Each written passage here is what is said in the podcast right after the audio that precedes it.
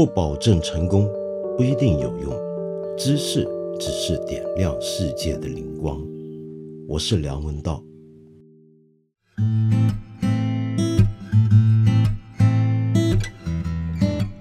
今天是二零二零年一月一号，所以我先在这里呢，呃，跟你说一声新年快乐。今天我这集八分啊，来的特别晚，为什么呢？呃，我在新年的这一天犯了一个严重错误。我晚上的时候呢，呃，就凌晨的时候把节目做好了，然后呢，以为呢很顺利的发了出去，后来呢才发现，我不止没有发了出去，而且连原来录的这个音频档案也很奇怪的就不见了。那么，这大概是命运跟我开的一个玩笑，也是二零二零年来到的时候给我的一个征兆。什么征兆呢？难道是说我运气不好吗？很有可能吧。呃，但是无论运气再怎么不好，无论日子再怎么难过，我仍然在这里希望自己跟你都能够在未来的日子继续保持一个心境，就是笑得出来。今天想讲这个题目啊，其实是因为，呃，最近有一部电影呢，啊，要上映。其实这个电影不是个新电影，是九十年代的老片了，就是《Life Is Beautiful》美丽人生有一个四 K 修复版将要上映。我的同事跟我说呢，像这种老电影修复版新上，肯定会惹起大家的议论。特别是这部电影，好像在国内呢非常受欢迎，呃，在豆瓣上面的评分达到了，我没记错的话是九点四分吧。那么这个电影到底讲的是什么呢？其实我就不需要多说了，因为我猜你可能看过，或者你可能听过，也有可能呢，你很容易的就能够找到关于他的信息。呃，他的导演罗贝托·贝尼尼呢，就依据他自己的。家人的一些的故事，以及一本书啊，就是一个意大利作者叫做 Rubino Romeo Samoni 写的一本很有趣的书，叫做《到了最后，我打败了希特勒》。那么这个作者呢，本人就是一个犹太人逃过奥斯维辛集中营的灾难，幸存下来的故事。那么他从这里面得到一个灵感，我说的他就是罗贝托·贝尼尼这位意大利非常有名的喜剧演员跟导演。啊，他同时也是一个很厉害的脱口秀演员，在意大利。呃，如果你喜欢看美国的电影的话，你可能会留意过，呃，就是 Jim Jarmusch 贾木许，詹姆贾木许是长期跟他合作的。那么，那这个导演呢，他自己跟他的太太亲身上阵演出，演了一部什么样的古怪电影呢？那就是关于犹太人灭绝的温情喜剧片。这几个字放在一起，我们一般都觉得是很矛盾的啊。纳粹的大屠杀对犹太人的大灭绝 （Holocaust） 是一个很残酷的事情。然后温情的喜剧这样的字眼，能够跟一场历史上的灭绝人性的浩劫结合起来吗？那么这当然听起来就不对劲。然而，这部电影之所以被那么人称颂，就是他几乎完成了一个不可能完成的任务，那就是真的把当年的犹太人在集中营里面的经历拍成了一个温情的喜剧。你甚至可以说，很多时候是闹剧电影。呃，当然了，我们说这是一个近乎不可能的任务，但并不表示没有人做过。其实早在这部电影之前，就有大量的关于二次大战德国希特勒跟纳粹的，呃，很多的笑话，也拍成了很多影视作品。呃，最早呢，你可以追溯到二战之前，没错，早在第二次世界大战爆发，我讲的是西方意义下的二战爆发之前啊，这种片子就已经开始有了。那么为什么会在二战爆发之前就已经有关于纳粹和希特勒的笑话片呢？你有没有听过这样一部电影叫《大独裁者》？那就是查普林 （Charles Chaplin） 啊，他拍的非常有名的这部电影。那么这样一个喜剧片呢，就是查普林呢他自己来扮演一个大独裁者，那么一看就晓得那是在戏仿希特勒。这部电影呢是一九四零年的作品，在当时呢，其实美国还没有加入这个战场，但是查普林呢，好像未卜先知的一样，在这部电影里面极力挖苦希特勒，极力挖苦纳粹以及这个特殊的独裁国家的意识形态。呃，其实除了查普林之外啊，我们看到二战期间，美国还有许许多多的。关于纳粹的笑闹电影，都是以各种各样的笑话去嘲讽、去挖苦他们的敌人。那么在战争期间呢，拍这样的电影就更不奇怪了，是不是？你知道吗？就连当年迪士尼都有一部呃由唐老鸭这个卡通人物主演的一个电影，一个动画电影，也是在嘲笑希特勒。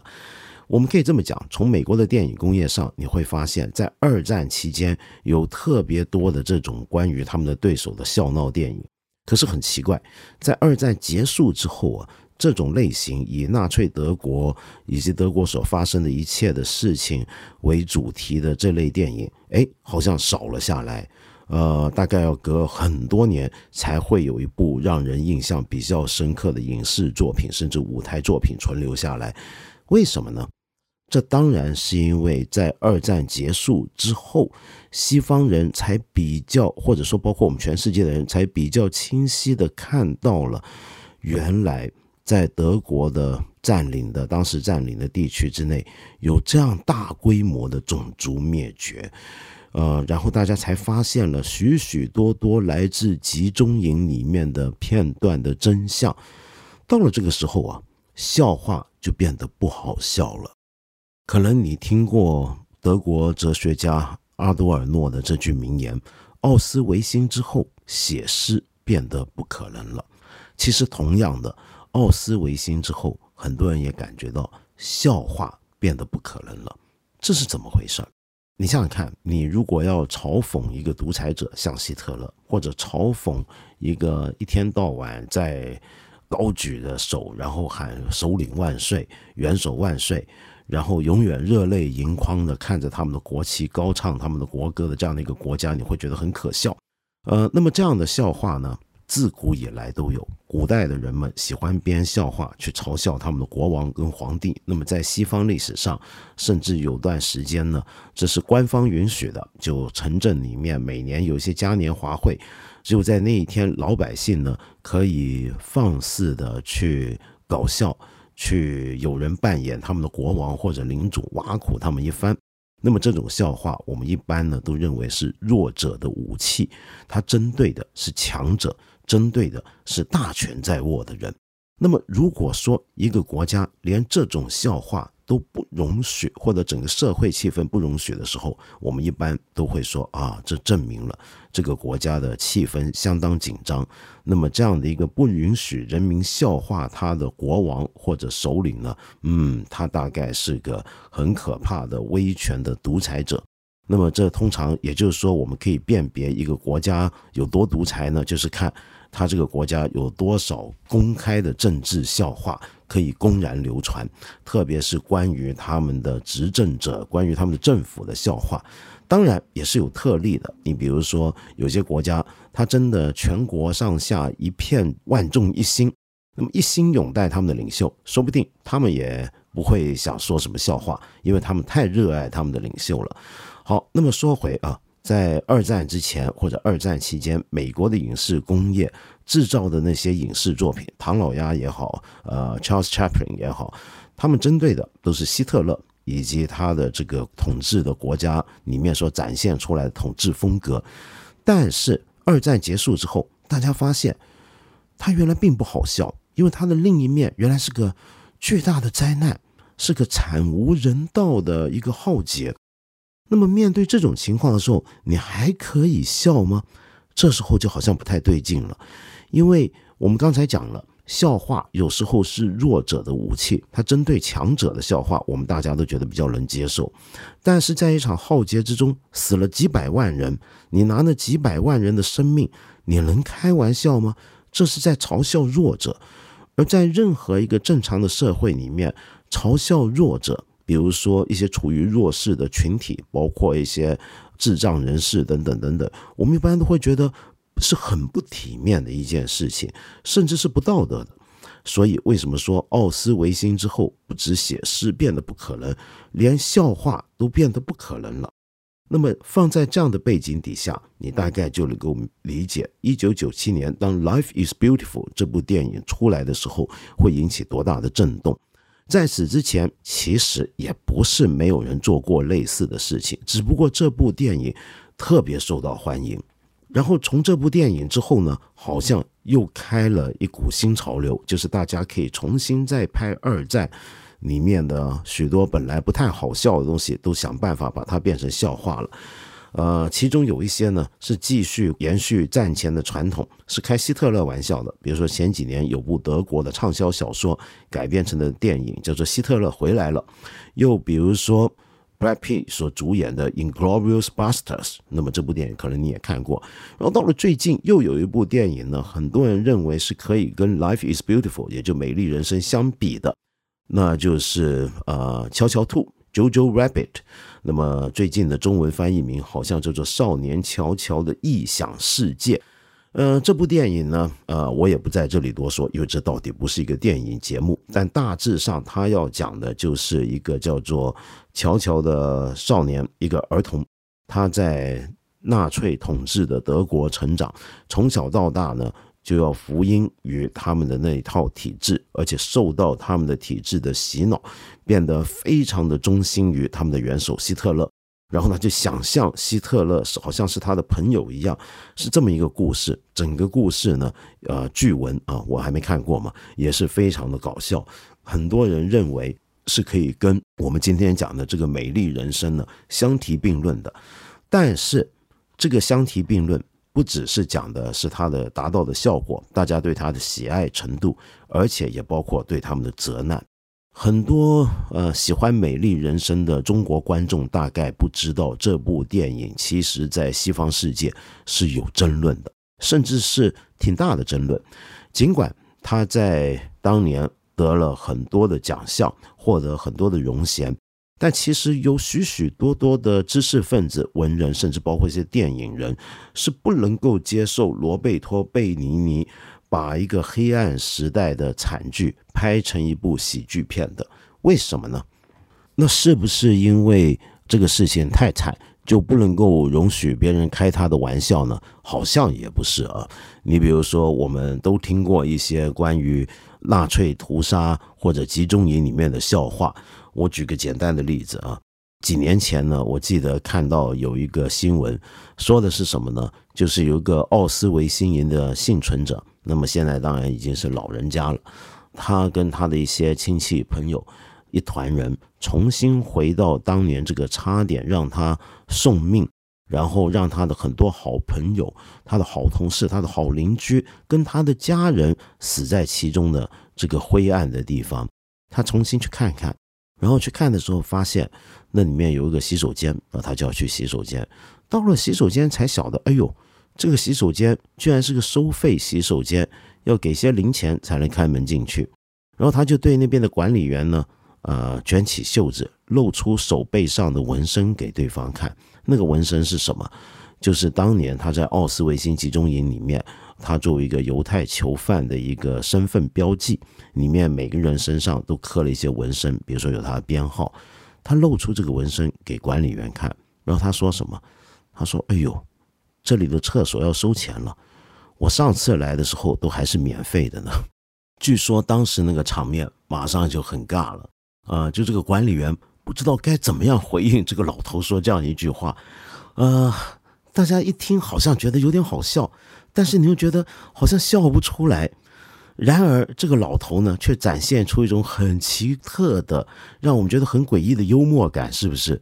但是为什么这个笑话好像能够被容许，大家勉强还能接受？理由很简单，那是因为这是一个奥斯维辛营的集中营的幸存者，也就是说，这种巨大的人道灾难的笑话，假如。是活在里面的人，经过这个阶段的人，他开这种玩笑的话，他讲这种段子的话，我们就觉得这是可以接受的。他可以笑自己，又或者还有另一种情况啊，就是跟这些灾难有关的一些的人的身份，也会决定了呃他能不能讲这个笑话。比如说有一位美国的一个呃脱口秀的女演员，最近很红，叫 Sarah Silverman。你听看他这个 last name，他这个姓 Silverman，你就知道他其实也是一个犹太人啊，他是个犹太人后裔。他那么年轻，当然不可能经过那个时代。但是作为一个犹太人后裔呢，他也曾经说过这样一句话。他说呢，你知道吗？这个犹太人对于 Holocaust，也就是这场大浩劫啊，屠杀最不满的地方是什么吗？那么他这么问他的观众。然后他自问自答，他说：“那就是他成本太高。”哼呃，为什么会有这样的一个段子？你了解一下西方的关于犹太人的这种歧视的历史的话，你就知道啊，一直以来，从莎士比亚写《威尼斯商人》以来，那么西方文化里面对于犹太人的歧视，其中一点就是指出这些人太斤斤计较，犹太人太喜欢算账，太过小气，对金钱上看得很紧。很多东西都会嫌贵，那么所以呢，Sarah Silverman 就讲这句话，他们最不满的就 Holocaust 整个大灭绝呢，成本太高了，搞得这个德国政府花钱花太多了。当时，那么他这么讲，那么这么讲呢，其实也还是会冒犯很多人。可是真要追究下去，好像勉强也能接受。为什么？因为开这个玩笑的人他自己就是个犹太人，他开犹太人自己的玩笑，那行不行呢？好像也可以。那么又比如说，美国很多脱口秀演员啊，他们喜欢讲这个关于黑人，特别在当黑奴年代的黑人的笑话。那么这种笑话呢，让他们来讲没问题，但是换了一个白人去讲，我们就觉得很冒犯了。简单的说，我们能够容许自嘲，我们能够容许一个灾难中的幸存者，他用幽默的态度来对待他自己的经历。哪怕是在集中营，其中有一部纪录片，好像是二零一六年的啊，还是二零一七年？我是前几年看到的，叫做《The Last Laugh》，最后的笑声。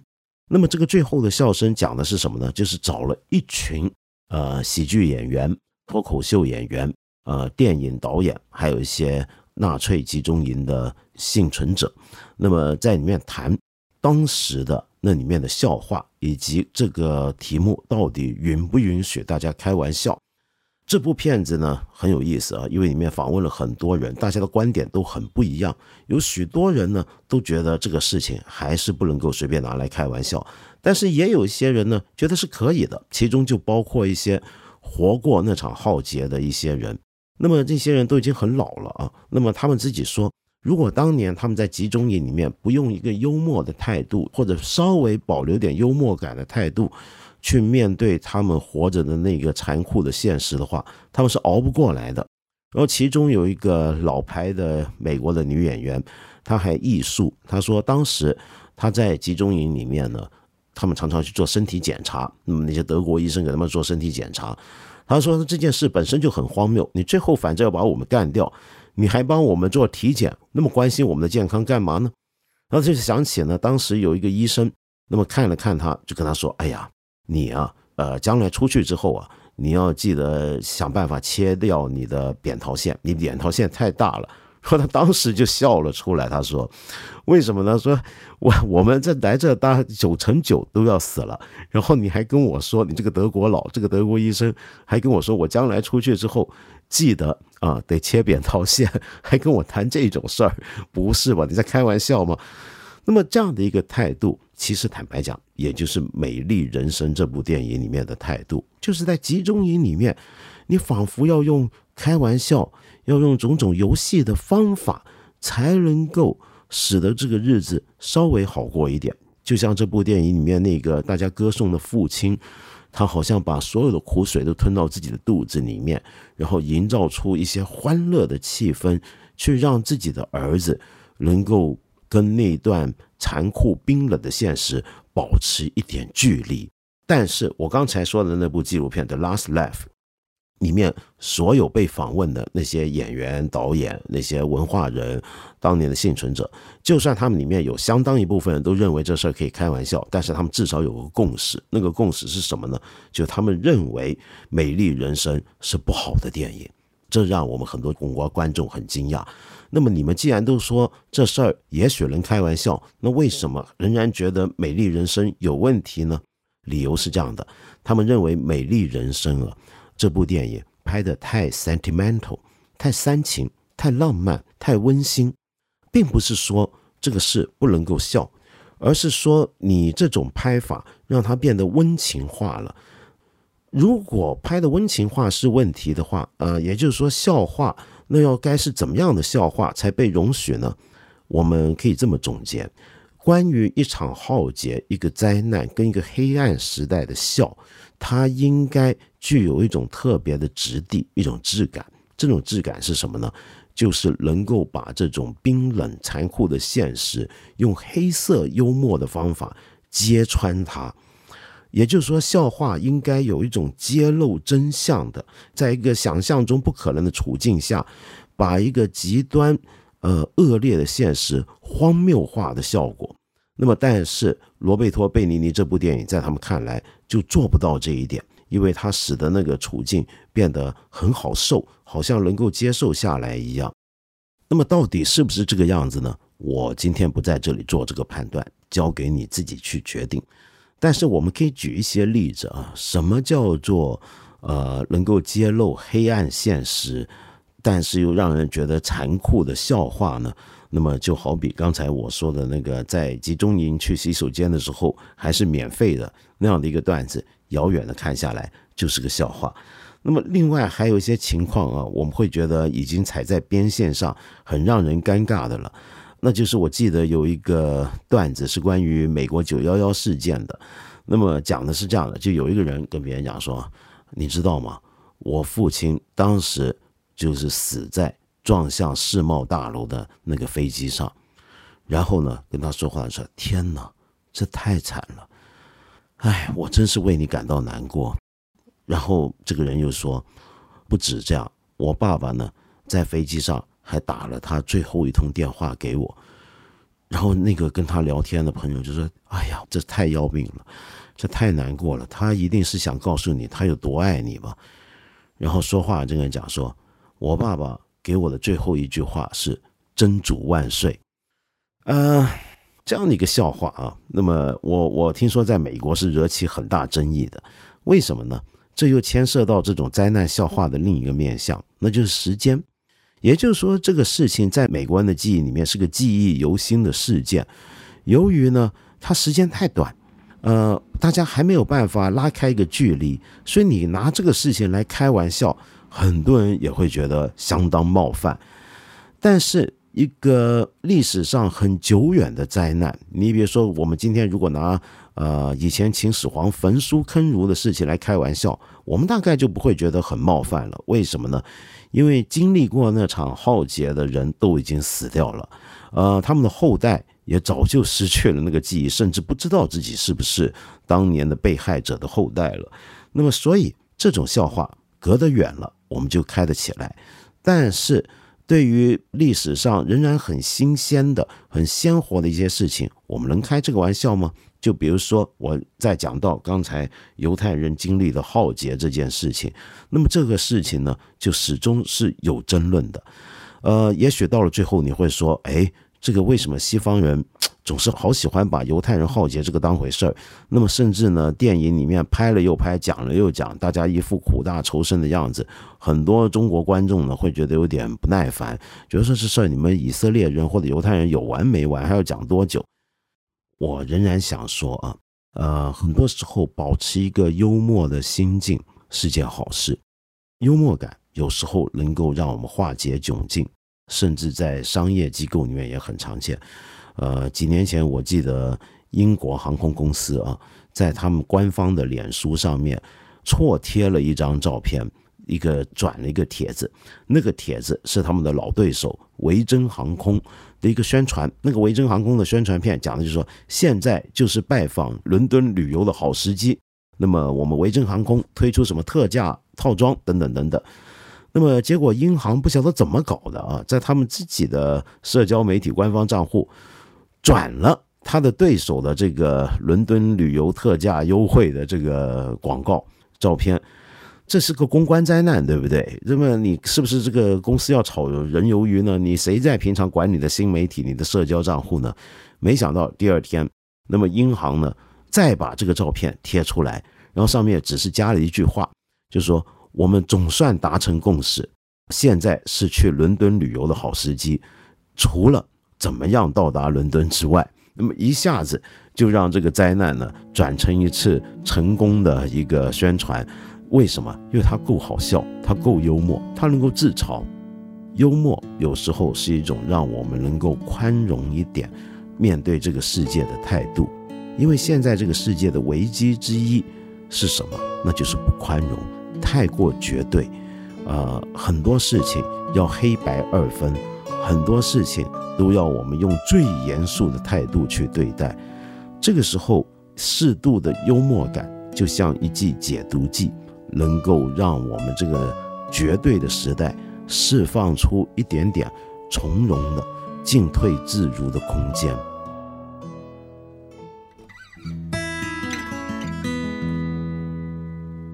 对了，各位朋友，我们再提醒大家一次啊，我八分这个节目是每个星期三、每个星期五都会在看理想的 APP 更新，期间呢还会有不定期的番外。我很欢迎你在这里，或者是看理想的微信公众号留言，提出你的一些的问题、意见和批评。我们今天呢就先聊到这里了，下期节目呢我们接着再谈。